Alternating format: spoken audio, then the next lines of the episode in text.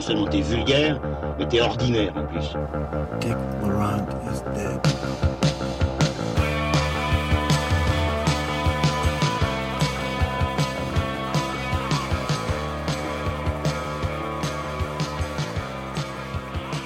Bonjour à toutes et à tous, chers auditeurs et auditrices, et bienvenue dans Transmission numéro 16, le troisième de l'année. Euh, Aujourd'hui, on va parler euh, du deuxième film de Steven Spielberg qui sort justement en 2018, donc Ready Player One, mais on vous garde ça bien au chaud pour la fin de l'émission. On va commencer cette émission avec Hostile, le film de Scott Cooper avec Christian Bell, et ensuite on continuera avec La Prière, le film de Cédric Kahn. Je suis encore une fois très bien entouré avec Manuelas qui est là. Salut Olivier. Salut Manu et salut Lucien. Salut les gars. Aujourd'hui, donc, euh, notre camarade Julien Rombaud n'est pas là, Et mort au combat. puisque euh, il, euh, il travaille d'arrache-pied sur euh, la pièce qu'il euh, met en scène et qui va se jouer au théâtre de Poche de Bruxelles dans les 15 jours, 3 semaines euh, qui viennent. Mais euh, sans plus attendre, on va commencer avec le film Hostile de Scott Cooper. Captain, you do know Chief Yellowhawk. The Army wants to be certain that the Chief gets home to Montana safely without incident. I have any idea what he's done? He's a butcher. Then the two of you ought to get along just fine. I've killed savages because that's my job. You have no idea what war does to a man. I hate him. I got a war bag of reasons to hate him. This will be done, and it will be done by you.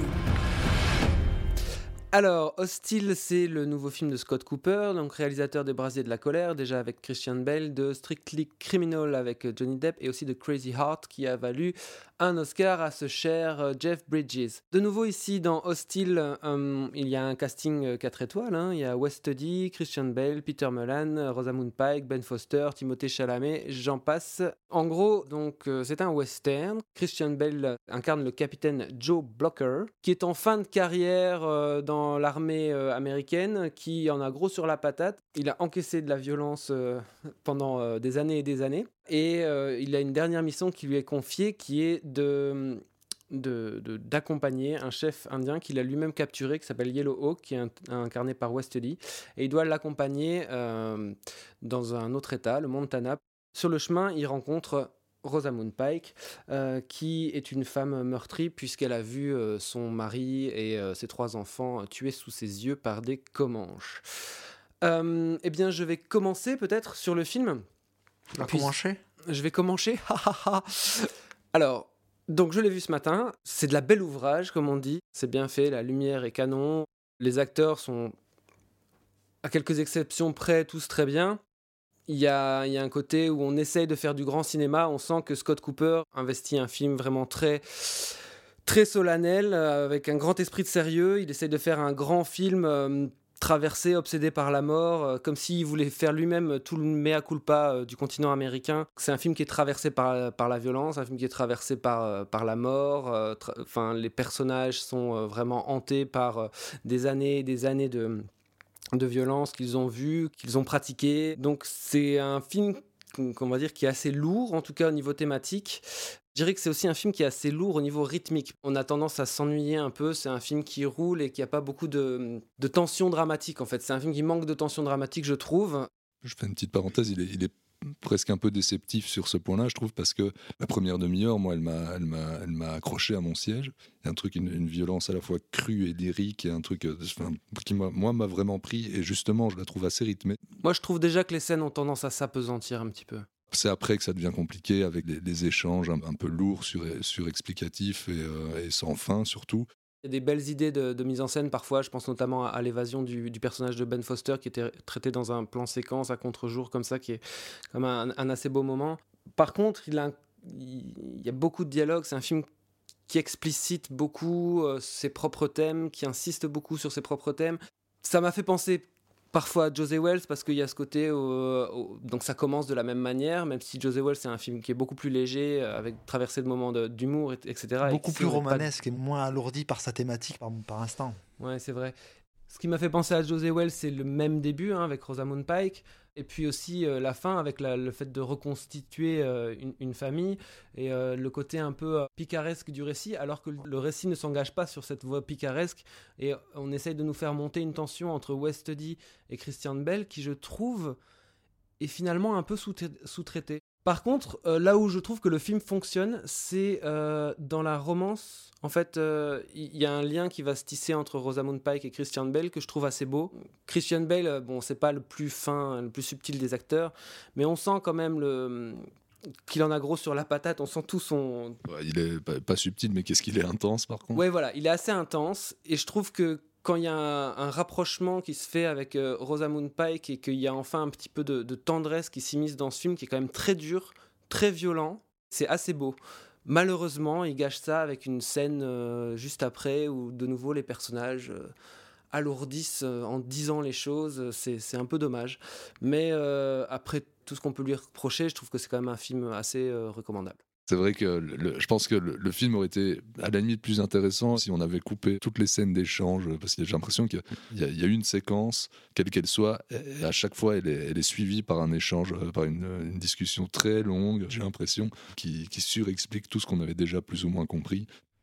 Oui, après, de toute façon, les, précédents films de, de, Cooper étaient aussi assez verbeux mais ça reste malgré tout de la belle ouvrage, contrairement à une grosse partie de la production de cinéma, américain. Donc c'est tu peux voir le, verre à moitié vide ou à moitié plein sur, sur cet aspect-là. Moi, je pense que le, le, gros point positif du, du film, c'est son actrice, Rosamund Pike. Je trouve que c'est elle qui a un arc narratif beaucoup plus romanesque, qui est beaucoup moins figé dans un aspect thématique que semble porter chaque personnage et je la trouve beaucoup plus juste qu'une bonne partie du, du cast parce que Bale, moi je trouve qu'à des moments il y a des soucis qui viennent à mon avis pas seulement à lui mais à l'écriture de son personnage, il porte tellement de choses sur ses épaules, il y a des moments de crispation sur son visage où moi je vois un, complètement un truc artificiel et mécanique, je vois la technique d'acteur et je ne le et je trouve que quand il est dans quelque chose de plus off, plus posé, dans des échanges beaucoup plus sereins, il dégage bien plus de choses. Le problème, c'est qu'il fait passer beaucoup de ces choses-là par les dialogues. Il y a par exemple un des personnages qui accompagne le convoi qui est blessé et qui va être laissé à l'hôpital. Et il fait une scène d'adieu alors que rien n'a été construit auparavant entre ces personnages-là. Et tout d'un coup, dans la scène d'adieu, il veut te, te, raconter comment ils se sont rencontrés, qu'est-ce qui s'est passé, tout ce qui les. Et donc tu te retrouves avec Belle qui fait le yo-yo entre mille émotions et je trouve que ça devient très technique. Là où, Pike, je suis toujours en accord avec l'émotion qu'elle porte, la trouve hyper juste de bout en bout. C'est sûr que les, tout, enfin le, voilà, on, revient là-dessus. Le, film est, loin d'être léger, mais parmi les scènes qui m'ont le plus plu dans le film, ce sont, ce sont en général les scènes les plus intenses qui sont, qui sont too much. Ça, ça déborde de partout tout le poids que porte euh, Bale euh, sur les épaules, c'est vrai qu'il en, il en fait des caisses, mais en même temps, je trouve ça assez intense, ça marche assez bien sur moi. La scène d'enterrement, euh, elle est, enfin, pareil, elle, dégouline vraiment, mais qu'est-ce qu'elle est intense. Oui, mais elle, est intense parce que là, il réagit par rapport à une situation, par rapport à une émotion. Alors que les moments où il est censé exprimer tout ce qu'il a vécu, etc., et tu sens qu'il se retient, qu'il contracte tous ses muscles. On peut pas dire que c'est cabotiné, mais je vois la technique parce que, en fait, on lui demande d'exprimer de porter une thématique sur son dos et pas des émotions, à mon sens, à, ce moment-là. Et euh, après, je trouve aussi des, parmi les aspects positifs, parce que bon, ça reste un film quand même très recommandable malgré tout. C'est son traitement de la violence, je trouve qu'il est frontal et il diverge pas dessus. Le, la séquence, la séquence de début avec la famille de Romain Pike qui est comment décimée, dont un, un nouveau-né, c'est euh, de la violence hyper sèche. ce qui est amusant, c'est que c'est les deux gamines qui se font plomber, c'est les filles du cinéaste. Donc, euh, je ne sais pas quelle mise en perspective. En tout cas, tu sens peut-être que c'est l'attachement au personnage de, de Pike, ben, il, le cheville dès, le début de son film en, mettant ses, ses enfants en scène. Euh, ce qui est aussi intéressant, c'est de voir que il y a des motifs qui se, répètent de, film en film, puisque la fin où Bale euh, tue un, de ses adversaires à la fin dans, un champ, et texto la fin de, des Brasiers de la colère, avec la même scène où, euh, où il abattait quelqu'un de dos dans un champ. La manière dont il tue la, personne aussi à, ce moment-là, c'est euh, un payoff d'un truc qui a été dit. Tout à fait, mais je veux dire, en l'imagerie, il reproduit exactement avec le même acteur une séquence marquante de, des brasiers de la colère. Il y, a, une volonté de construire une, une œuvre euh, chez, Cooper, d'une manière d'appréhender. Euh, l'histoire et les, stigmates états-uniens de différentes manières, entre, enfin, que ce soit Crazy Art ou ou Suicide, enfin, euh, ou, Les Brasiers de la colère, c'est à chaque fois une, manière d'aborder euh, des, thématiques communes à travers, son, pays, sa, sa, nation, mais en prenant à chaque fois un angle différent. Et ça m'étonne pas qu'il fasse des liens entre ses films, etc., parce que, parce que je pense qu'il y a vraiment une volonté euh, chez lui de, de, créer une œuvre. Quoi. En tout cas, c'est, ça reste un film recommandable. Je pense son meilleur au final, tout imparfait qu'il soit, je pense que c'est son film qui, qui est le, le plus intéressant. Le, fait de tourner en paysage naturel joue aussi quand même, euh, fonctionne très bien dans, le film. Voilà, bah très bien, mais je, je, vous propose que nous enchaînions maintenant sur le film de Cédric Kahn, La prière.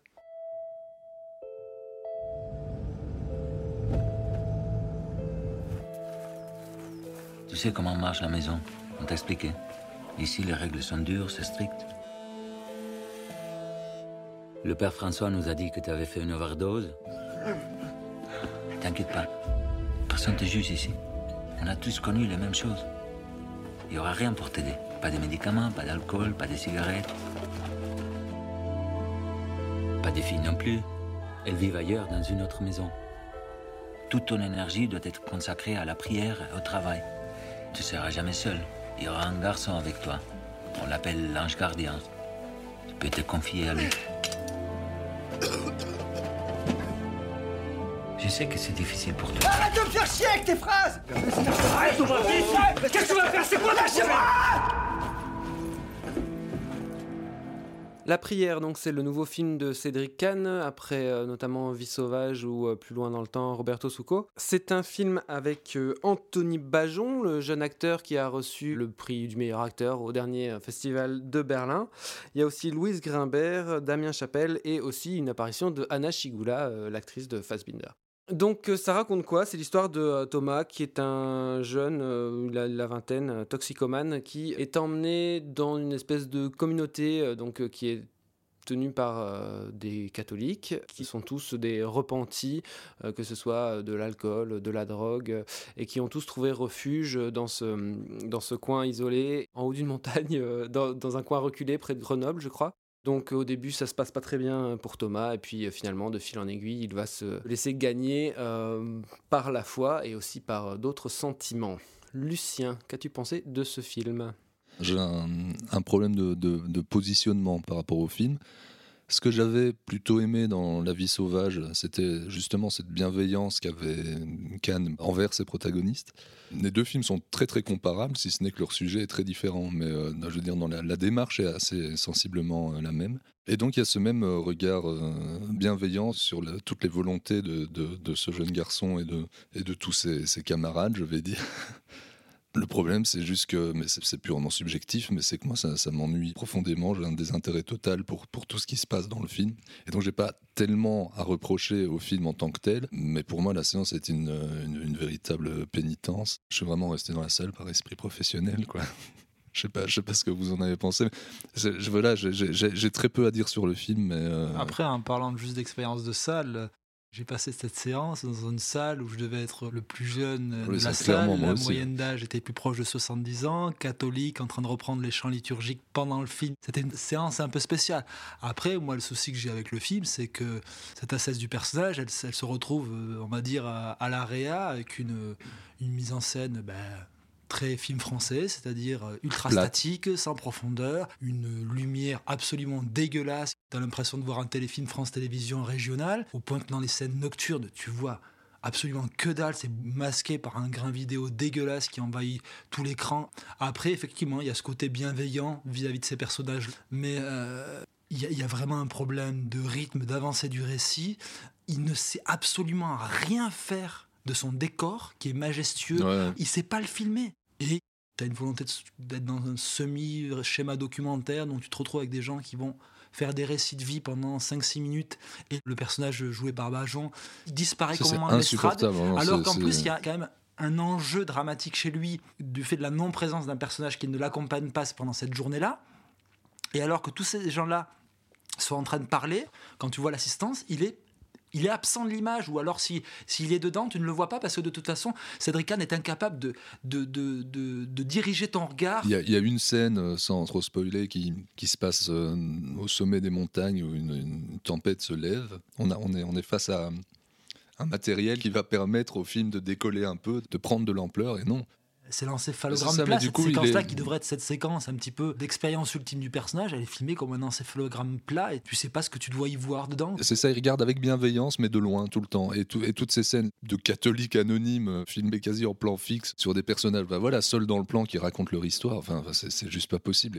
Bon, on va laisser parler notre enfant de cœur. hein. Donc, Oli. Bon, euh, je suis à peu près d'accord avec tout ce que vous avez dit, mais en même temps, je vous trouve super dur. Euh, non, je suis d'accord sur le fait que, euh, que la scène avec, en effet, les, récits de toxicomanes repentis, etc., c'est très plat, c'est très long, c'est très, très difficile à encaisser, alors qu'en plus, il y a un enjeu dramatique pour le, pour le, personnage à ce moment-là qui n'est pas traité, c'est dommage. Ça, c'est une scène qui est vraiment ratée.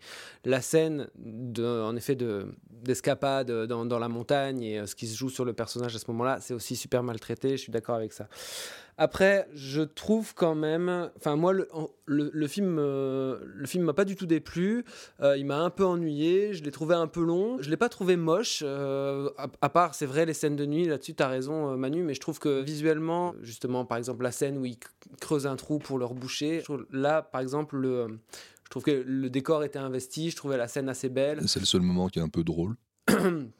Et euh, il y a des choses qui se jouent euh, au niveau du personnage que moi j'ai. Enfin, en fait, le film m'a vraiment touché pour, euh, plusieurs choses. C'est le, rapport d'amitié qu'il a avec l'espèce de grand frère qu'il a quand il, arrive là-bas sur place. Et le moment où ils se disent au revoir, moi j'ai trouvé que c'était un moment assez fort. Et alors, je sais pas comment ça se fait, mais je trouve les scènes avec le personnage de, de la jeune fille, et je les trouve super belles, super justes. Là, il y a un vrai choix de. Enfin, il y a une vraie mise en scène pour le coup, parce que donc lui, il est immobile euh, con- contre la porte, et elle, par contre, on. Il y a un très très long plan sur elle, on l'a. Elle est dans la même focale, mais elle bouge beaucoup dans l'espace, et on la suit pas. On, la. On la perd pas pendant toute la séquence. Et je trouve que c'est une séquence assez belle. Et euh, je trouve que tout, tout ce qui se joue autour du personnage féminin, euh, de la relation entre Thomas et le personnage féminin est assez beau. Et ce que j'ai ce que j'ai aimé aussi, c'est. Enfin, tout le côté mystique, par contre, je trouve ça pas très bien traité, en même temps très casse-gueule. Euh, le, le- 'fin, c'est vrai que les scènes où ils chantent, no- encore les chants liturgiques, moi je trouve que ça va, mais c'est quand on chante des, Euh, des, la des guitare, cantiques quoi. à la guitare, euh, ça c'est. Let it shine, let it shine. ça c'est quand même très très très difficile à encaisser. Euh, mais euh, le, euh, ce qui est bien, je- ce que, ce que je trouve qui est bien dans le film, c'est que en fait l'amitié et l'amour sont des expériences mystiques au même titre que la découverte de la, religion pour le personnage. Et euh, ce qui se passe notamment à la fin du film, qui est le choix que le personnage fera, euh, je trouve que c'est Enfin, moi, en tout cas, ça m'a ému, ça m'a touché, même si je trouve que euh, ça La met manière du dont c'est amené temps dans une à- voiture. euh, Ça met du temps à arriver, ça met beaucoup de temps et euh, voilà. La scène dans la bagnole, quoi, merde. Ah, bah, c'est long, c'est très long. Techno-liturgique. Euh, mais, euh, mais moi, franchement, le, le film m'a pas. euh, Enfin, c'était pas du tout une torture, une torture, comme ça a pu l'être pour vous. Et j'ai- trouvé l'acteur aussi assez bon, quoi. Enfin, Ouais, ça c'est vrai, il faut le reconnaître. ouais. Surtout, enfin, il est, il est atypique parce qu'il a cette espèce de visage de, de gosse mal dégrossi, quoi. Et quand, quand il, au début, quand il est, euh, quand il pète des câbles, il est, vra- il est vraiment, euh, il est vraiment assez intense, je trouve. Oui, il est assez juste autant dans sa douceur que dans sa violence. Ça, Oui, à voilà. ce niveau-là, c'est vrai que. Voilà, j'ai réussi à vous faire dire du bien du film. Je suis heureux. D'autres choses? Non. Très bien. Et bien sûr, ce conseil, euh, nous allons euh, passer à Ready Player One, le film de Steven Spielberg. My name's Wade Watts. My dad picked that name because it sounded like a superhero's alter ego, like Peter Parker or Bruce Banner. But he died when I was a kid. My mom, too. And I ended up here. Sitting here in my tiny corner of nowhere. There's nowhere left to go. Nowhere. Except the oasis.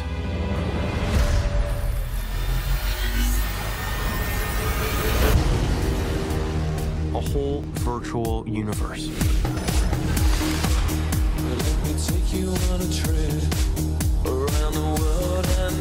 People come to the Oasis for all the things they can do. But they stay because of all the things they can be. Can you feel this?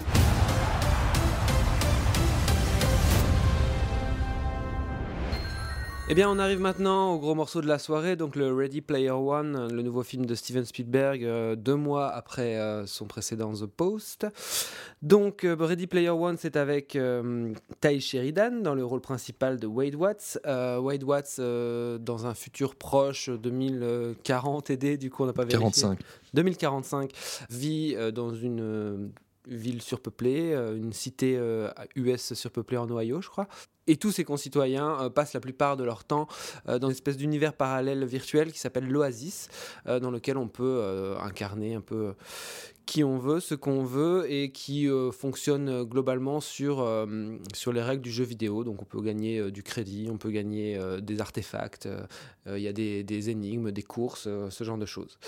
Et euh, le créateur de cette oasis euh, est mort au tout début du récit et euh, il a laissé un easter egg, donc une, une espèce de surprise. Et il faut euh, acquérir euh, trois clés pour pouvoir euh, accéder à cet easter egg. Et celui qui accédera à l'easter egg se deviendra à son tour propriétaire de l'Oasis. Bien sûr, il y a des grands méchants qui s'appellent IOI, qui sont menés par Ben Mendelssohn, qui essaye de mettre la main sur cet easter egg.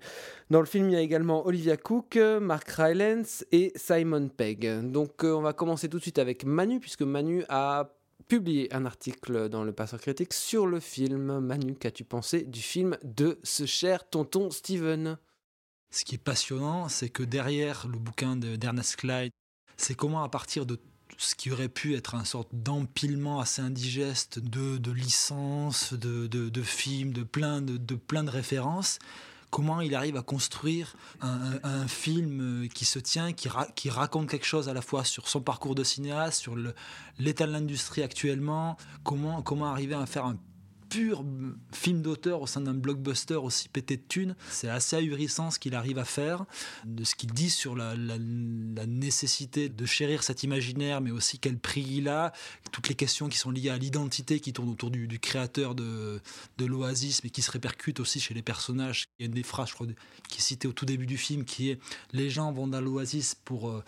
euh, dans la volonté de pouvoir faire tout ce qu'ils veulent, ils y, restent pas pour ce qu'ils peuvent y faire, mais pour ce qu'ils peuvent y être. Et voilà, il y a cette notion d'identité qui est vraiment chevillée au, corps. Voilà, je trouve qu'on voit aujourd'hui comment sont exploitées à gogo les licences, ce, côté nostalgique assez mortifère qu'il y a dans l'industrie. Ce que, ce que dit Spielberg sur le, ben, le rapport entre la réalité et l'imaginaire, comment ces deux, ces deux choses se nourrissent l'un de l'autre, qu'elles sont c'est l'envers d'une même pièce?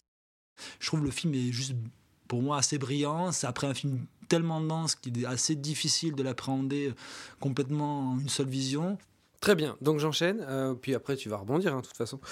C'est clair que c'est un film passionnant, euh, c'est Déjà, c'est un film euh, haletant, euh, où tu, tu sors jamais, c'est un vrai plaisir de spectateur, euh, c'est... chaque énigme est super jouissive, euh, super bien mis en- mise en scène. On est vraiment dans l'action, on suit toute l'action, même si c'est hyper compliqué à certains, à certains moments. Enfin, ça il y a énormément de choses qui sont mises en scène au niveau des personnages et des, des possibilités, des espaces et tout. Enfin, c'est quelque chose de très très impressionnant, en tout cas purement au niveau de la mise en scène. Et en plus, ce qu'il y a, c'est qu'on sent une jouissance, enfin, on sent qu'il s'amuse à créer ce monde euh, virtuel. Il y a des pures idées euh, extrêmement belles, moi je trouve. Enfin, la boîte de nuit, euh, la manière dont les gens dansent dans la boîte de nuit, je trouve ça, je trouve ça magnifique. Après, il y a une, scène aussi dans la, dans la salle de bal d'un hôtel assez fameux, qui est aussi, enfin, qui reprend ce motif-là et qui est aussi magnifique. Je trouve ça très beau aussi la manière dont il, euh, il gère euh, le rapport entre réalité et, euh, et virtuel. Tant au niveau du, du temps du film qu'au niveau des interactions qu'il y a entre le réel et le virtuel. Au fur et à mesure du film, en fait, on est de plus en plus quelque part dans, la réalité et et il y a de plus en plus de, de connexions entre les deux. Et c'est aussi ce ce que raconte le film, enfin en tout cas la nécessité de garder quand même prise dans la réalité, de pas complètement s'abandonner à l'imagination ou au virtuel. Et euh, ce qui est très beau, c'est qu'il arrive tellement bien à le faire que à la fin même dans, dans, dans, une scène on va dire de, climax il entremêle une scène qui se passe dans le monde virtuel et une scène qui se passe dans le monde réel qui sont sur des, rythmes complètement différents. Enfin une scène hyper intimiste euh, qui se passe dans une chambre de gamin et une scène euh, de, de course poursuite en gros pour faire pour faire euh, bref. Et c'est euh, c'est brillant quoi. Euh, mais le, film raconte quand même enfin parle parle de, de, la nécessité d'avoir l'un et l'autre et que, les que les deux se mêlent au, au sein d'une vie et que, que c'est impossible autrement et c'est sûr que du coup ça, parle à nos, petits cœurs de geek quoi. Oui, après bon, on peut se poser la question euh, du, euh, de l'empilement de références en tout cas. Contrairement à euh, toute la vague doudou dont on a déjà parlé dans cette émission, ce qui se passe ici, c'est que c'est complètement justifié parce que la pop culture est déjà un sujet même du film, puisque le film se passe à 50%, on va dire, dans l'imaginaire de quelqu'un qui, est, euh, qui est déjà gavé, nourri de pop culture. Donc, quelque part, ça, ça a un sens. Après, euh, c'est vrai qu'il y a énormément, énormément, énormément de références. On n'est pas du tout obligé d'avoir ces références pour pouvoir apprécier le film, même si on va dire que sur la deuxième énigme, c'est quand même bien d'avoir la référence. Mais là, pour la deuxième énigme, sans spoiler, parce que c'est un des gros ajouts par rapport au, au bouquin en termes de, de narration, l'énigme, elle n'est pas juste dans le film qu'ils vont investir, mais aussi la résonance que ce film-là a par rapport à la carrière de Spielberg. Sa reconnaissance en tant qu'auteur, c'est là où c'est impressionnant, c'est comment il arrive à lier des trucs très intimes sur sa manière ah, d'appréhender la création c'est sûr et certain, et c'est pas pour rien que Spielberg fasse ce film-là, lui qui est probablement le cinéaste le plus connu du monde avec Quentin Tarantino aujourd'hui. Et oui, évidemment, euh, le, le, dans le personnage de, de Rylance, dont j'ai oublié le nom dans, dans le film, à l'idée. Et oui, du coup, euh, c'est quand même c'est quand même juste un artiste qui a créé un, qui a créé une fiction dans laquelle le monde entier se retrouve et qui d'autre que Spielberg pour raconter cette histoire-là, quoi. Après, si je dois passer plutôt euh, au point que je trouve négatif, en tout cas après une première euh, vision, le personnage principal, je le trouve, je, je trouve pas très intéressant. Je le trouve un peu euh, fade. Je trouve par exemple le, le personnage de, la, jeune fille, donc Artemis, beaucoup plus inté intéressant. Et encore, je trouve que leur romance est pas suffisamment euh, poussée et fouillée pour que ce soit vraiment euh, touchant. Et d'ailleurs, il y a un moment où le film euh, quelque part confesse ça parce que euh, toujours sur cette deuxième énigme, à un moment on perd le, personnage principal pour aller sur, sur un personnage secondaire dans une scène qui est assez clé. Et c'est bizarre parce qu'on se dit, tiens, mais pourquoi est-ce qu'on va sur ce, sur ce personnage-là? Parce que dramatiquement, c'est étrange de switcher de point de vue à ce moment-là. Après, c'est chouette parce que le personnage, justement, qu'on suit à ce moment-là, il est nourri parce que, justement, il a une faille, une peur, et donc c'est très intéressant. Mais quelque part, ça dit quelque chose. Ça dit que notre héros, bah, finalement, il est. Pff, moi, je trouve qu'il est un peu fade, pas très intéressant au final. C'est l'archétype du loser qui va grandir et qui va faire, qui va, qui va faire quelque chose de grand, comme on, comme on l'a dans, dans, énormément de films. euh, De, c'est de... pas un loser c'est pas un loser, mais bon, c'est pas un mec qui a une vie très très rock'n'roll euh, non, non, c'est clair. en tant que tel, justement. C'est pour ça qu'il qu qu se rend dans l'Oasis aussi. Qui a un flippé pas possible, et c'est ça aussi qui le différencie d'Artemis, qui est plutôt badass comme personnage, et c'est pour, pour ça que le personnage d'Artemis est plus, est plus funky, on, a plus, euh, on est plus intéressé par celui-là. Après, je pense que ce, cet, aspect-là que tu, vois comme un défaut sur les personnages, tu as effectivement, je pense, un petit déficit d'émotion par rapport à certains films de Spielberg qu'on connaît, même par, exemple l'émotion que tu peux avoir euh, très récemment dans Pentagon Paper. Mais je pense aussi c'est le revers d'un film aussi très méta. Mais euh, pour rebondir sur, euh, sur autre chose, moi, tu parlais de la, première séquence dans la boîte de nuit. Et je trouve que là, là où il y a un truc très brillant dans la manière dont, dont Spielberg va justement entremêler ce qui se passe dans l'Oasis et dans le monde réel, tout au début du film, il procède plutôt par séquence, une séquence qui se passe dans le monde tout réel. Tout au début lui... du film, il y a quand même 45 minutes qui se sont passées. Oui, non, mais je veux dire, par, par, le, le, ce qui s'est passé auparavant est majoritairement des séquences qui se passent intégralement dans le monde réel ou qui se passent intégralement dans l'Oasis. Et cette séquence-là, elle débute par un truc pour moi qui est très révélateur. Il va faire un sorte de, raccord mouvement entre le moment où le personnage arrive dans la boîte de nuit et en fait n'est pas très à l'aise et donc remet sa cravate ou sa, chemise et là il fait un raccord entre au même moment où il, est en train de se tenir dans le monde réel et au même moment dans, l'oasis. Et ce jeu, entre guillemets, où, par l'image et par la, mise en scène, Spielberg te montre à la fois le, le, malaise un petit peu de, Watts vis-à-vis d'Artemis qu'il va aborder et comment en fait aussi il y est question de cette tout ce qui drive le film, c'est cette notion d'identité qui est hyper importante et qui est mise en jeu dans, cette séquence-là et comment en fait par juste un cut et après comment il va le développer dans toute la séquence, Spielberg te l'amène de manière évidente. C'est vrai, c'est un film qui qu'il faut qu'il faut voir plusieurs fois et qui donne envie d'être vu plusieurs fois tellement il déborde de, de, de, de choses. Mais c'est le genre de film, moi j'ai l'impression que je pourrais pas le voir sur petit écran parce qu'il y a trop d'infos.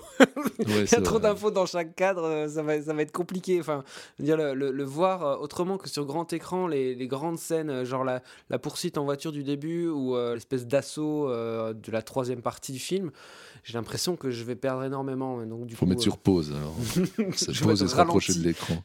Non, mais je veux dire, je pense qu'il y, y, y, a des gens qui vont passer à côté du film à, à cause de ça, parce qu'il peut et on peut avoir ce, ce cette espèce d'impression de, de regarder quelqu'un jouer à un jeu vidéo qui est, qui est, vraiment super bien foutu, super bien écrit, etc. Mais quand même de regarder, de regarder quelqu'un qui joue à un jeu vidéo sans avoir la manette en main. Et donc le, le, moi, je, je, trouve pas. Je trouve qu'il y a des, des, pures idées esthétiques euh, dans le, dans le monde virtuel et dans l'Oasis. Euh, on a déjà cité la boîte de nuit, mais quand il gagne la première, euh, la première course, cette fanfare qui joue sans êtres humains, juste les instruments, etc. Moi, je trouve qu'il y a vraiment beaucoup d'idées purement visuelles qui font que c'est beaucoup plus qu'une cinématique de jeux vidéo. Et après, je pense sur la, réception, à, voir ce que, ce que sera la réception de Ready Player One, mais après, c'est aussi un film qui est qui est pas forcément, même s'il y a une,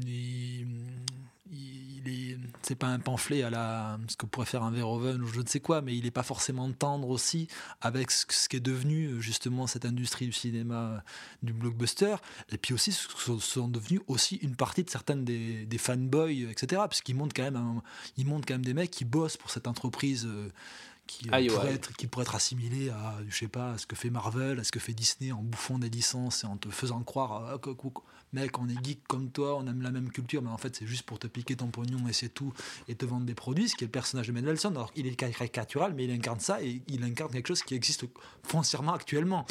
Et donc, voilà, je sais pas à quel point. Euh, s'il n'y aura pas aussi peut-être un phénomène de à la fois soit de compréhension soit de rejet vis-à-vis de la merde que les gens bouffent et légitime et ça serait intéressant de voir ce que seront les chiffres d'un film comme le, prochain Marvel et de Reddit Gawain parce que pour le coup, en termes de spectaculaire, mais qu'est-ce que ça les enfonce?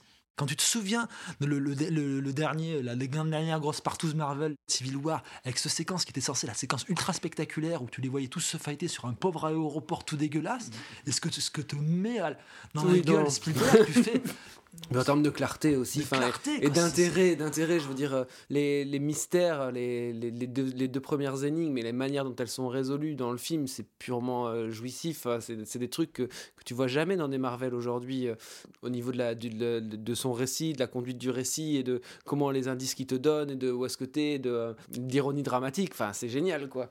C'est juste, ils sont les 15 coudées au-dessus de tous les autres, clairement. Très bien, bon, on va s'arrêter là. On a été très très long sur Ready Player One. Euh, et euh, on va passer tout de suite au conseil. Dis donc, Louis, tu crois pas que tu pousses un peu? Où on va? Bah, je te le demande. Ah, mais si c'est un interrogatoire, qu'est-ce que t'attends pour faire monter des sandwichs et de la bière? Eh bien, pour finir cette émission, nous allons maintenant passer au conseil. Euh, Lucien, qu'as-tu à nous conseiller aujourd'hui? Ben, Moi, je vais conseiller un, un docu euh, belge de Idriss Gabel qui s'appelle Je n'aime plus la mer, un documentaire euh, belge sur la, la, crise euh, des migrants en Belgique, mais à travers un, un, centre de, de, réfugiés. Mais le, le, film est uniquement vu à travers les yeux des enfants. Et c'est ça la force du film, en dehors du fait que c'est un, un, vrai film de cinéma avec vraiment une, science du cadre. Le, mec raconte, raconte des choses à, travers son image, ce qu'on n'a pas toujours l'occasion de voir dans, dans des entre guillemets petits documentaires belges comme ça. Et là, le, film est vraiment très très touchant dès, dès le premier plan. Euh, sorte de, de, de, voir des, enfants, mais qui ont, qui ont moins de 10 ans, comme ça, qui se livrent, qui, qui, qui, qui racontent. Bah, le, le, le, film tire son titre de, de là. pourquoi il n'aime plus la mer, quoi. Ça, ça, ça, ça, ne tient pas que là-dessus. Hein. Je, prends, je prends un exemple comme ça, mais le film est vraiment très très touchant. Les, les adultes sont presque éludés du, du film, si, si, si ce n'est euh, à travers leur, leurs interactions euh, avec les enfants. C'est un, un, film bouleversant et, euh, et, et, à voir. Et, et voilà. Merci Lucien. Mais avec plaisir. Merci pour eux. Manu. Euh, je vais conseiller plusieurs choses tournant autour de, Spielberg. Tout d'abord, un documentaire récent qui a été produit par HBO. Euh, qui revient euh, sur toute la carrière de Spielberg, qui est, assez intéressant en termes d'anecdotes euh, sur son cinéma où interviennent euh, Scorsese, Coppola, Spielberg, qui parle assez bien de, de, toutes les étapes de sa carrière. Donc voilà, je crois que le, là pour le coup, le film n'existe pas en vidéo, mais vous pouvez le trouver assez facilement dans l'Oasis.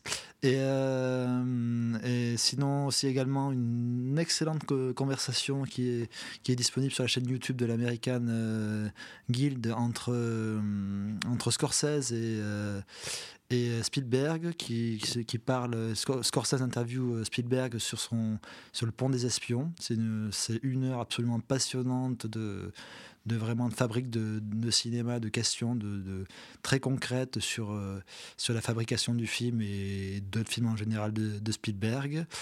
Et euh, mon dernier conseil, un film qui est cité dans Ready Player One, qui est Last Action Hero de John McTiernan, qui était un, des, un des précurseurs de ce qui est Ready Player One aujourd'hui. Et, voilà. Et puis qu'il faut toujours parler de John McTiernan. Ouais. Euh, je vais vous conseiller euh, d'aller sur le site de l'INA. Parce que sur le site de l'INA, euh, vous pouvez, si vous tapez cinéma cinéma, vous avez accès à toute une banque d'interviews et de making-of euh, de, l'émission euh, qui était sans doute la dernière excellente émission de cinéma qu'il y a eu sur la télévision française publique. Notamment une, interview de Scorsese assez géniale qui dure un quart d'heure, où il est dans le, dans le, dans le, taxi qui l'amène à, qui l'amène à l'aéroport la, pour prendre l'avion pour Cannes au moment de la sortie de La valse des pantins. C'est vraiment très chouette. Euh, et puis euh, voilà, vous avez aussi euh, Emir Kusturica sur le, tournage de son film euh, Le Temps des Gitans, enfin sans doute son chef-d'œuvre. Il y en a plein, plein, plein de choses. Et euh, voilà, c'est vraiment une, une mine d'or et on peut perdre beaucoup de temps. Voilà, et eh bien, merci de nous avoir écoutés et à très bientôt.